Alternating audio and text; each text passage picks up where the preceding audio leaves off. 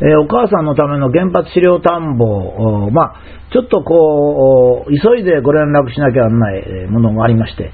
えー、お母さんに気を緩めないでほしいと。内容ちょっとですね、言いにくいものなんですが、これ事実として知ってる必要があるんで、まあ、福島医師団の嘘ですね。まあ、これは前から噂はあったんですが、えー、福島の医師団が県民に安全だと事故後言い続けたわけですが、え、自分たちは危険だからということで安定要素剤、まあ、これは甲状腺がんの防止剤で通常は子供に、飲ませるものなんですが、これを飲んでいたという衝撃的事実が明らかになりました。これだけ大きなことはですね、通常でしたら NHK をはじめとした報道も、ガンガンやってですね、一体何だと。これは何だっていうのをやるのはですね、結局危険か安全かを知るために必要なんで、人をこの誹謗中傷するためではないんですよね。事実っていうのはですね、こういう不祥事みたいなものは、報道しないとですね、その不祥事を起こした人をバッシングするんじゃなくて、どういうことが起こってるかわかんないんですよ。例えば、この前食品に農薬が入ってなりましたね。あれなんかあって、報道して初めて我々は身を守れるわけですから、その、あの、農薬を入れた人をバッシングするのが目的ではないわけですね。えー、2011年3月の福島原発事故が起こりまして、福島県や医師団はま大丈夫を繰り返しました。一方、福島県はやっぱりいざという時のためだと思いますが、114万錠、非常に多くの安定要素剤を入手しまして、自治体に実際に配ったんですが、現実的には一つの町を除いて県民には配られませんでした。それはですね、結局、法令はあったんですが、まあ、汚染に関するデータがなかった。つまりそのどのくらい汚染してるか分かなかったのでということもあって、もう一つは、後に述べる医学会の権威が大きくものを言ったと。それを受けて、放射線医学総合研究所、これは国の研究機関なんですが、事故後すぐですね、指示が出る前勝手に要素剤を服用させてはいけないと発表したわけですよ。何ですかね、これは。こんなことを放射線医学総合研究所は言えないですよ。職務違反ですよ、これ。だって、指示が出るまでって国民の命と健康に関係することですからね。そんなこと言えないんですけど、まあ言ったわけです、事実。さらに数日後、山下俊一氏。これは死と書いてあると医者なんですけど、医者のにハテナマークがつけてありますが、もう、この人僕は医師医師じゃないと思うんですけどね。まあ、あの今でも県立福島医大の副学長を兼務しておりますが、えー、福島原発から30キロほど、メートルほど離れれば被爆量は1ミリシベル以下で用素剤ハイプは不要と断定。もちろん30キロメートル以内の人にも飲ませなかったんです。県民向けの公園で子供は外で遊んでいても問題ないと言いました。一方、その一方ですよ。その彼が副学長をやっている、えー、福島医大はですね、県から4000錠の用素剤を入手しました。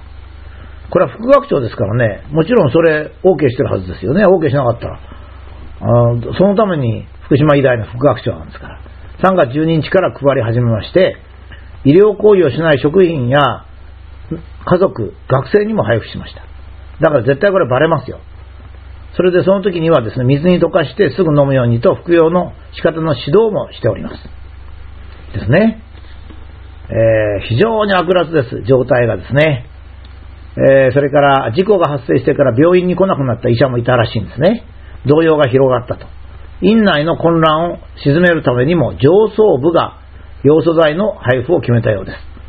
だからこれ山下氏は必ず入ってますね。普通に考えたら。しかも服用を県に進言していないので、つまり県には服用するなといった手前ですね、配布については観光令が引かれてました。これをもう偉大の職員が言っております。それは言うでしょうね。そういう誠意のある人もいますから。医師は被爆によって健康を害することを心配してたんです。当時の状態をですね、今度医師側ですね、えー、今は事務職員側ですが、医師側はですね、情報やデータがない中ですね、医療機関として最後まで現場に残らなければいけないという認識があり、職員の動揺を抑える目的で医大教職員と家族の配布に踏み切ったと。学生に配布したのは不安が広がっていたためだと。観光令を敷いた理由は、国や県から服用指示の基準が住民に知らされてないので、医大が独自の基準を作ってしまうことになるって言うんです。いや、これね、医大が独自って言ったってですね、医者というのはですね、えー、国民の健康を守るために、あの、医師免許ってのは与えられてるんですからね。別にあの、国や県が服用指示をするってことは全然別なんですよ。そんなことだったら僕ら病院に行きませんからね。で、福島地域医療科っていうのがあるんですが、この課長がいましてね、この人は最初は様子剤配ってないと言ってたはずです。僕の記録を見るとそう書いてありますが。現在では次のように説明しております。要素剤は福島第一原発から50キロ圏内にある各自治体に配布しました。住民への配布の指示しなかったのは判断するデータがなく、踏み切れなかったからですと。医大へ配ったのは、被災地へ出向く医師などを対象にしたもので、まあ、医大が勝手にっていう意味だと思いますが、家族や学生にまで配ったのであれば疑問を感じますと。まあ、こういうお役人的な言い方をして、え、おりますね。まずこの事実を、まあ、できれば繰り返しですね、読んでいただいて、何が起こったのか。これは、あの、多くの医者がですね、被爆についてどう思ってたかっていうことがわかりますよね。もしも医師が被爆は大したことないと思ってたら飲まないですよ。家族にも配り、学生にも配った。みんなで飲んだわけです。関係者だけ飲んだんです。こういうことはね、昔はね、共産主義にあるって言われたんですよ。共産主義は情報が閉ざされてますから、えー、幹部はえー、薬を飲んだり危険を避けたりして、それでみんなは死んでしまうっていうようなことが結構あったと言われてるわけですけど、まさか日本でこんなことが起こるとは、まあ、夢夢思いませんね。日本のことではないように思います。日本の医師ってこんなんだったんですかね。医師というのは長期間高度な鍛錬を受け、1ですね。2、国家資格を持ち、3、容易に解雇されず、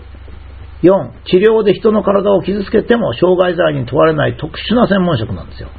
普通だったらメスで人の体を傷つければもう傷害罪なんですけど、医師だけは違うんです。それからほとんどの場合解雇されません。え例えば治療方針が理事長と違っても解雇されません。これは医師がこのように保護されているのはですね、なぜかって言いますと、どんな場合でも人の命と健康を第一に考え、たとえ自分が不利になっても人の命と健康だけを考えて行動するということが特権の前提なんですよ。その意思がですね、自分の命と健康に危険な状態にあることを知っていたわけですね。だから飲んだわけです。それを隠して、つまり積極的に住民に言わずに、あるいは積極的に健康に影響ないと言い、3、自分たちだけ陽素剤を服用して防護し、さらにその陽素剤を飲んだ事実を隠していたということですから、私はね、もう医師ではないと思います。こういう人たちは医師ではないです。医師っていうのはですね、ただ注射を打てるから医師ではないんですよ。診断できるから。その職務に的確な性質行動が必要だとされます。だから、まずですね、第一にやらなきゃいけないのは、福島医師団でですね、用素剤を服用した人はすべて医師免許を国に返納してもらわなければなりません。これはまあ明らかに医師ではありません。医者っていうのはそういうもんだったら困っちゃうんですよ、僕らですね。病院にも行けませんよ、これから。え、医師は、なんか、ひどい流行病が流行って、お医者さんに行くと、お医者さんは治療して、自分は治療してて、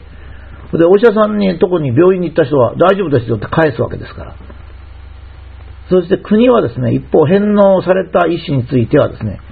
一定期間、医師の倫理とか専門家倫理を教育して、再試験を行い、医師として必要とされる倫理観を有して、どんな危機の時でも専門家として尊敬される行動が取れると認定された人だけ医師の免許を再認定すべきでしょうね。他のことはできるんですから、診断したり治療したり手術したりはできるんですから。ただ彼らに福島医師団にできなかったのは医師の最も大切なことですね。もう絶対に守らなきゃいけないこと。つまり何かの危機が来たら、ね、例えば火が、あの、火傷するような火が来た。自分だけは火傷しないようにし、患者さんはほっとくっていうような、そういう意思ができたらですね、もうこれはね、医療はもう崩壊なんですよ。もう、これは、福島県の被爆医療は完全に崩壊してますね。で、あの、このこととですね、次回に私、福島の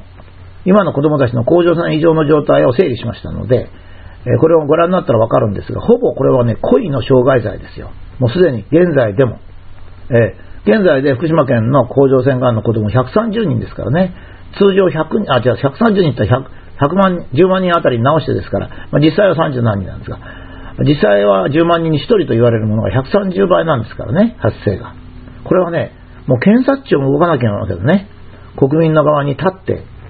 この福島医師団の行動が傷害罪に当たるのかどうか。これはね、医師なら傷害罪に当たらないんです。つまり、あの医師っていうのはですね、人の体をメスで切っても傷害罪にならないんですよ。だけどね、自分が薬を飲んで、え患者さんには飲まなくていいって言ったっていうような場合はですね、これは多分傷害罪なんですよ。だからここをですね、あの、検察庁がですね、まあ、医師を、医師の指導者かなんか逮捕して、そしてそれを判断してもらわないとですね、今後もしこういうことが続いたらもう大変ですよ。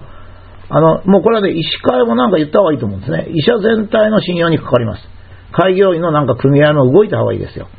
これを黙ってね、いるような医師の団体なら、お医者さんが団体を作る意味もありません。各、あの、大学、医学大学もですね、これについてステートメントを発表しなきゃいけないと、私は思いますね。これはもう前代未聞ですよ。まあ、事実に少し間違いがあればそれを修正せんといかんですしね。これはもう非常に重要なことだと思います。